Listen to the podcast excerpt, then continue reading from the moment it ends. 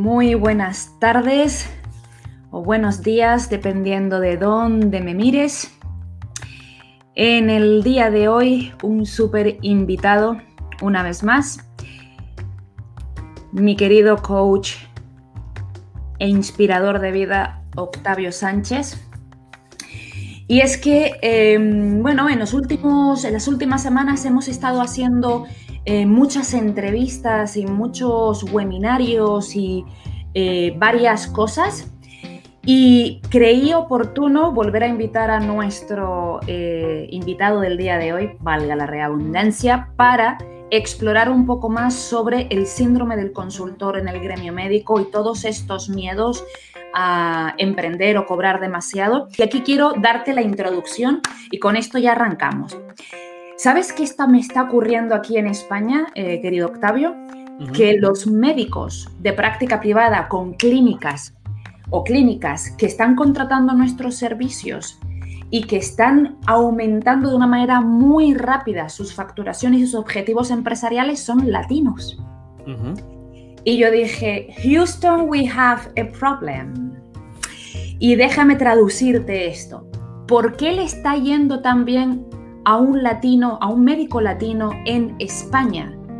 Eh, probablemente por las cosas que vamos a hablar en el día de hoy, que tiene que ver con el síndrome del impostor y otros aspectos, pero a modo de introducción, y no te quito más tiempo, que tú eres el que maneja esto con todo tipo de detalles, es que los médicos están atascados con ideas o dogmas que ya no sirven y en este caso es el médico latino que está comiéndose el mercado de una manera interesante. Todo tuyo, eh, querido Octavio. ¿Por qué el síndrome del, impostor? Bueno, antes de entrar en eso, no es una sorpresa que vengan, digamos, latinos o extranjeros este, a, otro país y tengan mayor éxito que las personas que son locales. Nosotros tenemos un plano de cómo deberían ser las cosas. si nosotros estamos en, este país, no hemos salido de este país, estamos enfocados como, tenemos un mapa de cómo deberían ser las cosas. En cambio, las personas que son extranjeras vienen sin mapa. Vienen a, vienen a descubrir, vienen a explorar, entonces todo es nuevo. Entonces su, su, su, su parte más adaptativa, digamos, su parte más adaptativa es la que va a salir a relucir. Entonces no van a estar tan enfocados en la meta, van a estar más enfocados en el proceso. Entonces, dentro del proceso tienen más posibilidad de moverse, tienen más posibilidad de ser flexibles, porque son cosas nuevas. Entonces, todo lo que venga lo asumen como, ah, me imagino que así tiene que ser. Entonces, nos hacemos una, nos hacemos como, como, esta, como esta pregunta digamos que muchas veces se convierte en un reclamo de cómo deberían ser las cosas. Digamos, si yo soy un médico acá eh, en mi país, yo siento, yo creo que las cosas deberían ser de este, de, de, de esta forma. Pero las cosas no están saliendo de esa forma. Entonces, ¿qué hago? Y ahí, me, y ahí entonces yo entro en un atascamiento. Cuando otras personas que vienen de afuera es, me imagino que las cosas son así, entonces yo voy a ser esta persona. Entonces, ves, lo que en vez de yo, en vez de yo decir este, cómo es el territorio para yo poder transitarlo, más bien lo que yo pienso es quién debería ser yo transitando este territorio. Y por eso es y por eso es que ahora están teniendo más éxito. Entiendo. Entonces estoy entendiendo o podría concluir que la razón por la cual eh, gran parte de mis clientes aquí estando en España y estos médicos exitosos en práctica privada son el factor que sea extranjero o que sean latinos, da igual del país de origen, tiene que ver porque no tienen estas ideas limitantes de lo que se supone que debería de ser. Exactamente, digamos, cuando tenemos este, este plano y decimos, ok, las cosas deberían hacer así, yo, por ejemplo, debería poner mi consultorio y las personas deberían entrar. Ok. Entonces, pero no está pasando. Ok. Y de ahí empezamos a tener lo que, lo que estábamos hablando, que es el síndrome del impostor. Hay que entender que el síndrome del impostor, que es un, es un trastorno psicológico, digamos, en cual las personas... Ah, bueno, y eso es, eso es, una, eso es una buena noticia. Generalmente le da a, la, a, las personas exitosas. O sea que si yo tengo este síndrome, es, eso quiere decir que soy exitoso en algún nivel, porque es más frecuente en, en gente que tiene éxito. Pero bueno, entonces, cuando nosotros tenemos el síndrome del impostor, muchas veces no somos capaces, somos incapaces de ver nuestros propios logros, de ver cómo hemos llegado hasta acá. O sea, de disfrutar todo lo que hemos hecho, todo lo que hemos conseguido. Entonces, como no estamos disfrutando de estas cosas, de repente solamente estamos viendo lo que no está sucediendo de acuerdo a mi plano mental de cómo deberían ser las cosas. Entonces yo quiero que las cosas salgan de una manera y salen de otra. Entonces nosotros empezamos como a decir, seré yo. ¿Qué será esta? Empezamos a echar culpas, a, empezamos a repartir culpas. Ah, tal vez sea el tiempo, tal vez sea el gobierno, tal vez sea la enfermedad, tal vez sea el virus o tal vez sea yo. Cuando entre esos mm, este, señalamientos, tal vez soy yo, tal vez no soy lo suficientemente bueno. Tal vez es que la gente no me quiere, tal vez es que... Eh, y empezamos a sentirnos como un fraude dentro de nuestro propio espacio. Somos impostores. Esto que yo estoy diciéndole a la gente que yo soy, no lo soy. Y es que hay un tema, a ver si puedes traer un poco de luz y que este, este, este contenido resuene. ¿Qué ocurre en práctica privada o qué me suelo encontrar en práctica privada? Al menos aquellos médicos que todavía no la tienen y quieren iniciar. Está el médico que considera ser demasiado joven para tener práctica privada porque en cierta manera, sobre todo si tienes una especialidad muy de cirugía, muy de una destreza quirúrgica, pues necesitas ciertos años para una destreza. Entonces está el médico que considera que es demasiado joven y que todavía no ha pasado esa curva de aprendizaje propia y está el médico que se considera demasiado mayor y que esto de las redes y generar contenido, que eso le va a quitar ser médico, el concepto tradicional de ser médico. Por lo tanto, ya sea por un lado o por otro, eh, llámese síndrome del consultor, llámese excusa o agentes externos, siempre hay una razón para no ser dueño de tu propia vida. ¿Tienes algún tipo de, recomendación desde un punto de vista de todos los aspectos que tú manejas, eh, de recomendarles a estos médicos? Bueno, hay, hay un asunto de aceptación durante nuestra vida nosotros vamos haciendo muchos duelos sobre muchas cosas. Hacemos duelos de conceptos, de ideas, de edades, de, pasamos, pasamos en, este, en esta vida de duelos en donde las cosas dejan de ser lo que nosotros pensábamos que eran. Entonces, en, como todo duelo, termina en la aceptación. La aceptación es una de las cosas más importantes que nosotros podemos hacer, porque no, y la aceptación no es me resigno, no es un acto de resignación, la aceptación es un, es un acto de rebeldía. Es todo lo contrario, es un acto de revancha, es donde digo, ok, esto es lo que es, ahora me toca a mí volver con más fuerza porque ese es el, problema, es eso, que nosotros queremos que el territorio sea como nosotros creemos que, tenemos, que, tiene que ser y nosotros no cambiar. Cuando el territorio va a ser como sea y nosotros somos los que tenemos que decir quiénes vamos a ser en este territorio. Entonces, lo primero que tenemos que hacer es contactar con la, con la pieza que, que no tenemos. Entonces, ¿cómo es, ¿cómo es contactar con la pieza que no tenemos? Bueno, por ejemplo, en esto de redes, digamos que yo también tengo que manejar pacientes, digamos, y también tengo que manejar redes. Yo no soy el mejor en manejar redes, pero hay alguien que sí. Hay alguien que sí va a ser bueno. Entonces yo contacto a la persona que me pueda ayudar, yo contacto a la persona que, sea, que me puede explicar de, la, de una manera en que yo pueda entender, porque no se supone que yo tenga que entenderlo todo. O sea, yo no soy, yo no puedo ser un experto en todo. Decía Einstein que si yo evalúo la capacidad de, o sea, si yo evalúo un pez por su capacidad de trepar árboles, pues el pobre va, va, va, o sea, va a vivir pensando que es un estúpido. El asunto es que nosotros no podemos ser buenos en todas las cosas. Entonces nosotros nos apoyamos de las personas que sí saben. Decía este, Steve Jobs, por ejemplo, que su éxito, es, su éxito estaba en contratar personas más inteligentes que él. O sea, entender, entender, digamos, que una persona como él, que revoluciona una industria, dice que su secreto es contratar personas más inteligentes que él. Muy poderoso.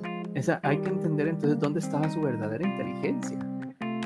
O sea, su verdadera inteligencia no es que yo lo hago todo su verdadera inteligencia es que yo tengo el, equipo con que yo puedo hacerlo todo.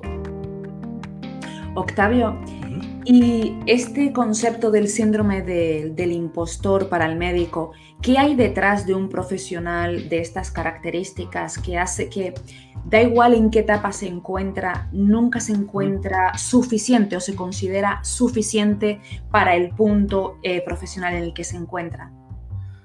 Siempre, siempre nos vamos a sentir de esa manera no importa, sin importar la edad que yo tenga, sin importar lo que estoy haciendo, voy a hacer que no, soy, no, voy, a, no voy a sentirme suficiente. Y está bien, eso, no, es, eso no, es, no está mala, es simplemente hay que tenerlo en el contexto, es cierto. Nunca vas a ser suficiente, suficiente es el día que ya te vas de este planeta. O sea, hay todavía, todavía tu taza, para ponerlo así, tu taza todavía está medio llenar, no está totalmente llena. Entonces, ¿cómo vas a llenar? ¿Cómo es que vas a llenar tu taza? Entonces, si soy muy joven, necesito experiencia. ¿Dónde consigo la experiencia? No necesariamente tiene que ver con años. Y esto es un, esto es un truco. Vamos a ver que, que hace varios años yo estaba explicando en un seminario acerca de la relación que tenemos con el dinero. Ah, y las personas que afirmaban que habían tenido éxito del día para la noche. ¿Ok? Entonces eso que dicen, no, es que él de un día para la noche pegó su, sus, o sea, su, su éxito y que... Y ese es un mito. No es sí, total. Ahora, matemáticamente hay una cantidad de años específica para el éxito. Se supone que son alrededor de 25 años para tener un éxito de un día del día para la mañana. Aquí es donde está el truco. En este seminario, este se levanta una muchacha que ahora es mi amiga y me dice, yo, nosotros, nosotras este, hicimos una empresa muy exitosa y, es, y nosotros sí, fue de un día para otro que empezamos a facturar y nos fue súper bien hasta ahora. Y la empresa todavía está en pie. Entonces le pregunté cuánto, cuánto dónde trabajaban ustedes antes de, hacer eso. Bueno, nosotros dos trabajamos en esta empresa. ¿Okay? ¿Cuántos años de experiencia tienes? Pues sí, yo tenía de trabajar y todo eso, yo dije estudio, tengo como 15 años de experiencia. Ok, y ahora le pregunté a la, a la compañera, ¿Y tú cuántos años de experiencia tienes? Ah, yo tengo como 10. Sumen esos, sumen esos dos, ¿cuánto les da? Y daba exactamente el mismo. Entonces se quedaron, se quedaron, sorprendidos porque, o sea, como si fuera magia. no es una cuestión mágica, es una cuestión matemática. O sea, si yo necesito comer años de experiencia, yo me uno a las personas que tienen esos años de experiencia en su haber. No tengo que vivirlos yo, solamente tengo que estar a la par de las personas que sí. Entonces, si yo necesito, mucha si yo necesito mucha experiencia en marketing, por ejemplo, digo yo, bueno, ¿cuánto me va a tomar esto? Cinco años de estudio y de redes y todo eso. ¿Por qué no mejor voy donde la persona que ya tiene esos cinco años en su haber? ¿Y por qué no me voy donde esa persona que tiene estos otros dos años? Y de repente yo sumo 25 años en experiencia solamente con las personas que yo conozco. Yo creo que tal vez estás familiarizada con el concepto de que nosotros somos el promedio de las personas que conocemos. Correcto. Inclusive creo que es un, no sé si era el libro de Dale Carnegie que decía que nosotros somos, que, nosotros vamos a vernos afectados por las seis personas que están, o sea, que están inmediatamente cerca de nosotros. O sea, hay como quien dice, una, hay una gravedad planetaria en donde nosotros vamos a estar dando vueltas dependiendo de la gente de la que nosotros estamos, estamos gravitando. Entonces, si yo estoy a la par de gente que tiene miedo para hacer las cosas, y yo estoy a la, par de gente que no entienden lo que yo quiero entender y me acerco a ellos nada más para quejarme porque no lo entendemos, entonces obviamente mi, miedo, este, mi miedo va a aumentar, mi incertidumbre va a aumentar. Entonces yo lo que necesito, aunque suene feo, necesito mejores amigos. Porque si yo, si yo quiero subir de nivel, yo necesito amigos que estén en ese nivel si yo quiero subir de nivel, yo no puedo estar con mis amigos de, de, este otro nivel, porque este otro nivel, igual como funciona la gravedad, me bajan a su nivel, pero también funciona la inversa. Si yo estoy con amigos que están de este otro nivel, ellos también me jalan hacia donde están ellos. Entonces, para verlo de, manera muy, muy práctica, cambio de amigos, personas que sí sepan hacer o que ya hayan vivido la experiencia de lo que yo quiero lograr. Entonces, yo no tengo que saberlo ni sentirme mal porque no lo sé lo que yo necesito son mejores amigos. Interesante, interesante lo que estás planteando. ¿Y qué se puede llegar a hacer? Que es un poco em, uno de los retos que encuentro en, Europa. Eh, Estados Unidos es distinto porque Estados Unidos se mueve de un proceso de, una manera un poco más eh, americana, pero en Europa el hecho de que el médico se encuentra bien,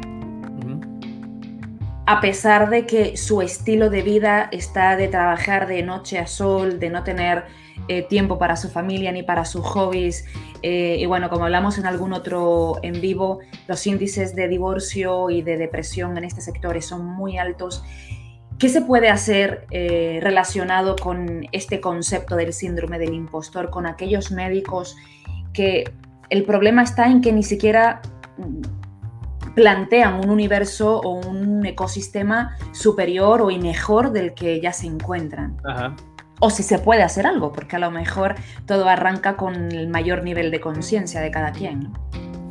Bueno, el asunto, digamos, es como yo te decía, la aceptación no es aceptar, no es aceptar como resignación, porque aceptamos lo que todo el mundo está pasando como algo normal. Normalizamos que yo no tenga éxito en mis relaciones, normalizamos de que esté bien, no excelente, porque creo que es este Kobe el que decía que eh, lo bueno es el enemigo de lo excelente, y es cierto, bueno es el mínimo, el mínimo por lo que yo puedo apuntar. O sea, estar bien no es un buen, no es un buen indicador. Estar bien es que estoy básicamente en lo mínimo en lo que yo podría estar sin estar, sin estar pésimo, digamos, pero hay niveles más arriba. Entonces, como decías también, este, lo que es más América, lo que es más Estados Unidos, como que se ha acostumbrado a la gente, se le ha mostrado más que, que, hay, que, que, hay un sueño, que se puede cambiar, que se pueden hacer las cosas diferentes. Entonces están más acostumbrados a encontrar, a, encontrar ayuda porque la ayuda casi que viene a su puerta les dice, aquí está para hacer esto. Y entonces hay millonarios a cada rato, hay, hay un montón de cosas que pueden pasar.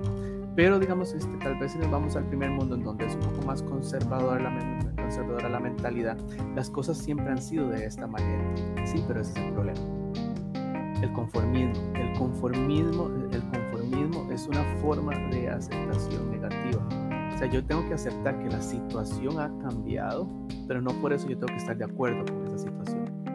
Entonces, cada vez que yo veo una, una oportunidad de mejorar algo, y esta es la parte importante, o sea, tener una cultura de mejora continua, la oportunidad de mejorar algo, puedo intentarlo por lo menos, puedo intentarlo, ver si funciona, ver qué pasaría, tener esa curiosidad de, de, que si yo paso esa puerta, ¿qué voy a encontrar? El otro día me encantó una entrevista que le estaban haciendo a Will Smith que decía, Dios puso todas las mejores cosas de su creación del otro lado del miedo. Y, es mm. una, y es una de las frases que a mí me encanta, digamos, acuñar, inclusive yo la tengo ahí en, este, una línea que yo tengo ahí de, este, Kind Teachers, que yo le digo, o sea, de, y es que todo lo mejor está del, del otro lado del miedo. Y lo está, y lo está porque nosotros empezamos con este modelo conservador de pensamiento en donde esto es lo que yo conozco y me imagino que después de aquí, como esto es, como la Tierra es cuadrada, si yo me voy más allá, pues me caigo, como se pensaba antes. Pero no es cierto, la Tierra, toda esta Tierra, especialmente la parte tecnológica, sigue siendo redonda y sigue esperando a que alguien venga y la descubra. Sigue esperando a que alguien venga y la navegue. Las, han, cambiado las formas en que se navega ahora. Ahora nosotros no navegamos a través de las estrellas, ahora navegamos a través de la red. Hace, hace poco, esta frase es lo que acabas de decir, además que Will Smith es una de las personas que me gusta mucho su, su proyección. Pero hay una frase no hace mucho que escuché sobre el tema de la autoestima y hablaban de que, va, igual mucha gente hablando de la autoestima y una señora que ni recuerdo el nombre decía, es que mejorar la autoestima es mucho más fácil de lo que uno cree. Uno se pone una meta, la conquista y el hecho de conquistar una meta que se puso, pues puedes arrancar con metas pequeñitas para ir hackeando tu cabeza, pues tú mismo aumentas tu autoestima y así vas poco a poco. La pregunta es, ¿qué se puede hacer con el miedo? Eh, el síndrome del impostor está muy de la mano con el miedo y con lo que se supone que debe de ser. ¿Qué se hace con el miedo? El síndrome del impostor, primero que nada, no tiene nada que ver con autoestima o con seguridad. Yo puedo tener una alta autoestima y una gran seguridad y aún así tener, este, tener síndrome del impostor porque es un trastorno psicológico que no tiene que ver con, con esa parte de nosotros. Lo que sí podemos hacer cuando tenemos síndrome de, este, de impostor, cuando nos sentimos que no estamos llenando los zapatos que nosotros mismos compramos sea, básicamente imagínate, vas a una tienda, compras unos zapatos grandes y te llevas a la casa, te los pones y te me quedan muy grandes. O sea, entonces no soy tan grande como pensaba. Sin embargo, los niños tienen una mejor, un mejor método. Los niños se ponen los zapatos de sus padres y ellos no se ponen a pensar, digamos, que no, sea, que, que no los llenan o que no son míos, sino que ellos tienen, o sea, tienen, tienen más claro, cuando, y cuando nosotros somos pequeños tenemos más claro el concepto de identidad, que es una de las cosas que yo he trabajado por más de una década. Aparte de la identidad es, no es, digamos, la, la persona que yo soy en este momento, así como, ay, mira, me falta, sino que quién es la persona que yo necesito ser. Entonces, cuando nosotros tenemos, este, que nos sentimos que somos el fraude, que no nos está yendo como queríamos y generalmente no le decimos a nadie, nos hacemos la pregunta primero, ¿quién necesitas, quién necesito yo ser en este momento para enfrentar esta situación? ¿Cuáles son las cosas que yo no conozco? Ok, entonces si yo por ejemplo soy muy joven y, este, y estoy en la industria médica y digo, bueno, es que me falta la experiencia. ¿Quién tiene la experiencia? ¿La experiencia en qué? ¿A quién conozco? ¿Quién me puede ayudar? Empezar a probar cosas, prueba y error. O sea, si, son, si, son, si ya son médicos, el método científico ya debería ser un poco más fácil, ¿verdad? Entenderlo. Entonces es, que voy a hacer esto, voy a hacer un poco de observación a ver qué pasa.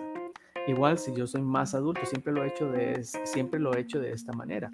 Pero igual que en medicina, tal vez un tratamiento que lo he hecho y ya no funciona, pues es un indicativo de que es hora de utilizar uno diferente. Entonces ahí, ahí es donde entra la curiosidad. ¿Qué pasaría si yo hago esto? ¿Qué pasaría si me anuncio en redes? ¿Qué pasaría si tengo más presencia este, eh, en línea? Ah, por ejemplo, ahora tú y yo que nosotros hacemos webinars este, en línea y todo eso, desde mi, desde mi trabajo, por ejemplo, hace muchos años ya yo lo había volteado, digamos, a, la virtualidad porque tengo muchos clientes que son de muchos países. Entonces, entonces ya yo venía como quien dice en ese camino, sin embargo, yo me sentía bastante pionero porque no mucha gente, o sea, trabaja en lo que yo trabajo y trabajaba a través de, a, través de, de internet, decirlo. Entonces ahora mucha gente me dice, es que no sé, este, voy a, se sentirá igual trabajar y no sé qué. Yo, yo lo intenté una vez y me gustó. Y ahorita que pasó todo esto, ya yo venía adelantado. Pero es porque en algún momento alguien me dijo, ¿puedes hacerlo de esta manera? Y mi primera respuesta, que tú conoces mi filosofía, fue, sí, claro, sí puedo hacerlo, sí puedo hacerlo. Y en el momento en que lo dije, dije, bueno, nunca lo he hecho pero si hay personas que... Siempre hay una primera vez. Eh, sí, sí, entonces yo también debería hacerlo y lo intenté y me encantó y lo seguí haciendo. Entonces, el, el consejo es, lo primero es experimenta. Por lo menos ten la curiosidad, digamos, como, como buen trabajador de la salud que eres, ten la curiosidad de ver qué hay más allá. ¿Por qué? Porque, digamos, por ejemplo, un cirujano plástico o los, bueno, es más, todavía más, de los, los que hacen cirugías de oftalmólogos, digamos, que de, ojos y todo eso. ¿Cada cuánto cambia una tecnología, Tamara? Hace, yo me acuerdo, hace unos años este, las operaciones eran con cuchillo y tenedor, ahorita las hacen con láser y dura dos minutos. ¿Cuánto ha cambiado las cosas desde que tú estudiaste hasta, es más, inclusive, mucho de lo que estudiaste ahora cambió el paradigma porque ahora la tecnología, entonces ya no es una cuestión de medicina, es una cuestión de tecnología. Ahora el médico oftalmólogo es más técnico en la parte tecnológica que en la parte biológica. Entonces, pero el mundo se mueve así de rápido. Entonces, ¿qué es lo que pasa? Ya están acostumbrados a que hay que estudiarlo, hay que adaptarnos y es lo que vaya y es lo que voy a ofrecer. Pero todas las especialidades tienen esto, solo que tal vez no nos hemos dado cuenta y no, nos no hemos estado prestando atención. Todas las especialidades tienen todos los años algo nuevo. Alguien por ahí está haciendo algo diferente y no significa que sea mejor médico. Ah. Y eso hay que tenerlo claro. No significa que sea mejor médico. Tal vez sea la mitad de médico de lo que tú seas. Lo que pasa es que está haciendo algo nuevo. Correcto. Eso es todo. Y vamos a ver, ¿y conoces, Tamara, a alguien en el mundo que le guste las cosas nuevas? Hombre. A todo el mundo. Entonces solamente el hecho de que yo ofrezca algo nuevo ya me hace mejor solamente porque el cerebro busca la novedad. Parte de nuestra biología es que en las cosas buenas nosotros las pensamos que son mejores, solo porque son nuevas. Ya, en los teléfonos celulares, por ejemplo, se, se, alimentan de esta filosofía, en donde tal vez tenemos un buenísimo celular, pero como este no es mejor. Y no, generalmente no es cierto, porque las cosas por las que nos dicen que nos va a servir son cosas que no vamos a utilizar. Correcto. O sea, el usuario normal, el 90% de los usuarios utiliza el, celular para tres, cuatro cosas, todo mundo estándar. O sea que básicamente el del celular que, que yo tengo hace cinco años, al que yo tengo ahorita, hubiera hecho exactamente las mismas cosas. Sin embargo, hay algo nuevo y la posibilidad, la opción, solamente la opción de algo nuevo, yo lo quiero. Yo lo quiero, aunque no lo voy a utilizar. Y ¿Qué consejo? Porque hoy, bueno, hoy es martes y los martes solemos tener reunión con mi equipo para analizar cliente por cliente cómo estamos y demás. Y salió una frase en la reunión que un consultor me, recordaba y me decía, oye Tamara, recuerda que a los clientes no se les puede cambiar. Y una vez más salía eh, en la mesa esta evidencia de que cada médico llega hasta donde quiere llegar. En el concepto o en la explicación o aclaración que hay muchos médicos con un potencial increíble, pero son sus propias resistencias sobre lo que consideran en la vida lo que te hace estancarse, ¿no? Diferentes conceptos organizacionales, comerciales. ¿Qué recomendaciones das ya hablamos un poco del síndrome del impostor, de esos médicos que les cuesta creer en sí mismos y bueno, eh, a través, me gustó mucho lo del método científico para que vayan quitándose un poquito este miedo subrealista. Eh, pero la pregunta es, para aquellos que ya están ¿no? con la camiseta puesta, tienen consulta privada, tienen práctica privada, pero ellos mismos son sus limitantes, son sus ideas, son sus conceptos limitantes para el crecimiento de sus proyectos, ¿qué les puedes recomendar? Es lo mismo, que nosotros, no podemos depender de que ahorita yo estoy bien, porque nuevamente el bien es una limitante. Estar bien es una limitante muy poderosa, porque te hace creer que eso es, lo, que eso es a lo máximo que puedes aspirar. Te hace creer que este es lo único que puedes alcanzar. Y es, y, esto es, y, es un conformismo, es, es, un conformismo peligroso porque es casi, es casi invisible. Yo puedo estar trabajando a este nivel toda la vida sin darme cuenta que había mucho, mucho más allá. Entonces, si ya, si ya estás bien, si ya estás bien, aspira a estar mejor. Eso no solamente te va a convertir en mejor profesional, sino que mejor persona. Imagínate lo que puedes, por ejemplo, eh, aconsejar a tus hijos. Hay que entender de que nosotros en nuestro rol, digamos que, por ejemplo, si yo soy profesional de la salud mental, pero yo no soy solamente esto.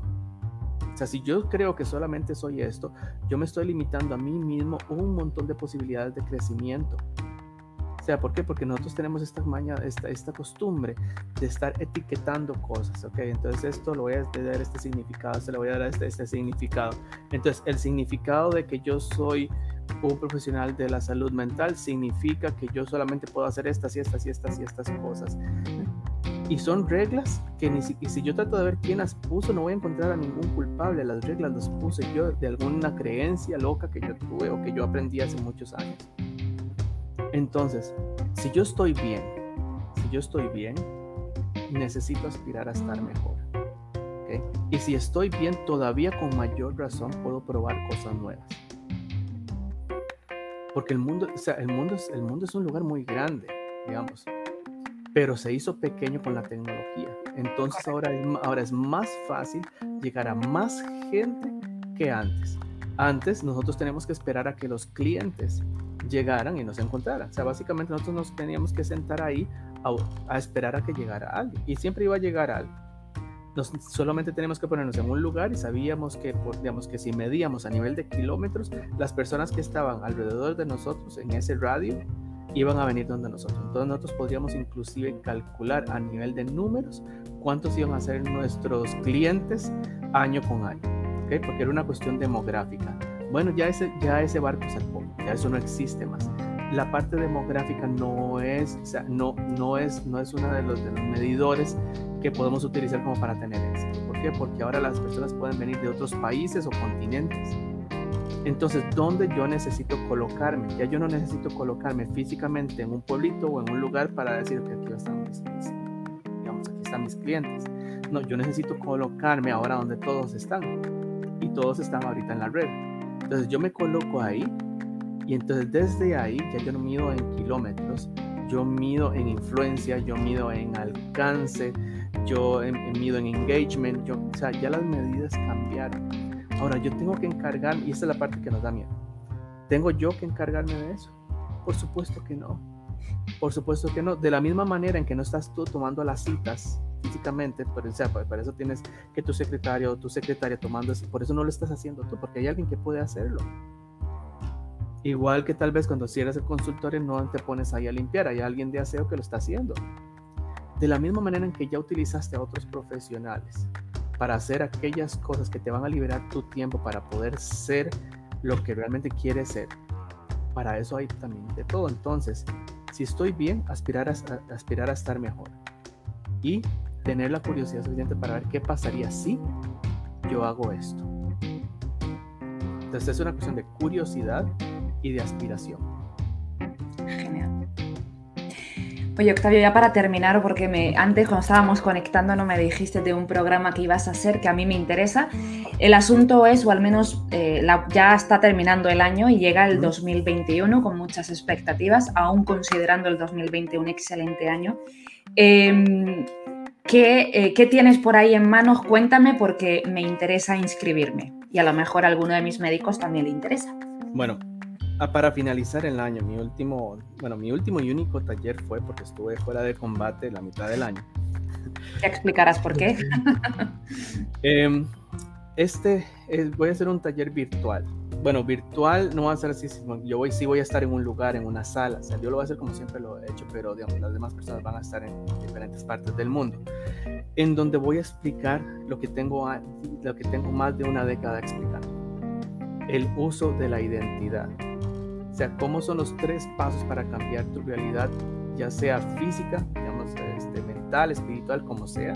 Digamos, este año yo tuve la oportunidad de cambiarlo de manera física, en donde yo pude cambiar un diagnóstico, me dijeron, mira, eres terminal en esto y te queda menos de un año de vida. Y yo, no, es que yo, yo tengo las herramientas para yo poder cambiar cualquier realidad. Lo único que necesito es dejar de ser la persona a la que le diagnosticaron esto y ser la otra persona que sana. Y a través de su proceso, y pues en poquito tiempo ya yo había salido completamente del diagnóstico y ya yo era simplemente un caso de estudio. Entonces yo lo que quiero hacer este año es, este, es, un, es un evento virtual que se llama Identidad Inquebrantable.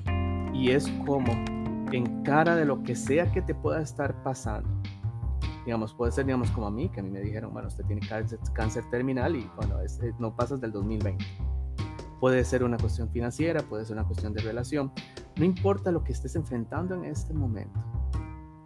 Hay una forma, hay un método de simplemente moldear la realidad, no cambiando lo que está afuera, sino cambiando lo que está dentro. Y eso es una de las cosas que yo quiero, quiero enseñar este, para finalizar este año, quiero enseñarle a la gente, quiero enseñarme, yo quiero enseñarles básicamente mi versión de hacerlo, de hacer lo imposible posible. Oye, ¿podrías mandar por el chat cómo te pueden contactar para que sepan más del programa? A mí, por favor, me mandas el link o no sé, la página web, no sé dónde vas a tener la información o al correo para poder registrarme porque me interesa mucho. Además, me parece como el plato fuerte, el postre de, de este año tan interesantísimo. Y te dejo ya unos últimos minutos eh, si quieres concluir con todo esto del síndrome del, impostor, porque fíjate qué interesante, o al menos mi reflexión o el por qué me encanta tenerte en nuestro, en nuestro ecosistema para médicos de práctica privada o médicos de práctica pública que quieran dar el paso.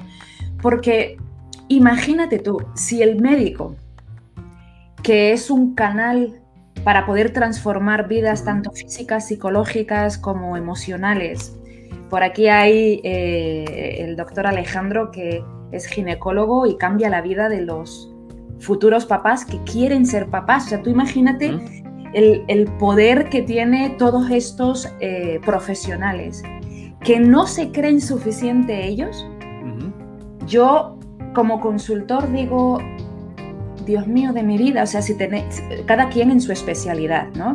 Pues hay médicos traumatólogos que cambian o que evitan una cojera y con todos los problemas que eso supone. Pues me parecía un tema tan relevante porque me sigo encontrando una y otra vez, ya sea porque no quieren iniciar práctica privada, ya sea porque la tienen pero ellos mismos tienen sus ideas limitantes, ya sean porque ya yo estoy viejito y para qué yo escucho por todos lados un por qué no deberían de hacerlo y cuando indago, indago, indago, siempre hay un asunto de que no se creen suficientes. Así que ya con este medio resumen para la gente que nos ha visto, tus últimas palabras o resumen, como lo quieras gestionar, para animarles a que reflexionen y que si quieren profundizar más sobre eh, tu seminario de eh, identidad inquebrantable, que creo que nadie mejor que tú, además con todo lo que te ha pasado este año, puedes evangelizar al respecto, ahí va. Muy bien, una de las primeras cosas que quiero decir a las personas que se sienten así en este momento es que los felicito. Suena raro, yo sé, pero te felicito porque dentro de ti sabes que puedo. Okay. Entonces, toma esta fuerza y no la agarres de una mesa y no, no, no, la sumas de una manera negativa. No soy suficiente no es una sentencia, no soy suficiente es un reto. Asume el reto y vas a ver que te va a ir bien. Yo ya estaba ya emocionándome. Octavio, mi querido Octavio, muchísimas gracias como siempre por hacer sencillo lo complejo y sabes que este es el segundo de muchos más. Muchísimas gracias. Y porfa, eh, acuérdate de poner en el chat la información de donde pueden ubicar más sobre tu seminario y con mi cuenta, por favor. para... lo, voy a tener en Facebook y en mi página web también. Hay una, hay una pestaña exclusivamente para este seminario y ahí está un botón de PayPal y todo eso. Vale, genial. Octavio, muchísimas gracias por compartir con todos nosotros y a todos los médicos de eh, Doctor Lab. Espero que esta información haya sido de valor y que nos empecemos a preparar para el 2021 2021 que viene, bueno, no viene excelente. Uh. Les mando un abrazo y que tengan muy buena tarde. Buenas tardes, hasta la próxima. Chao.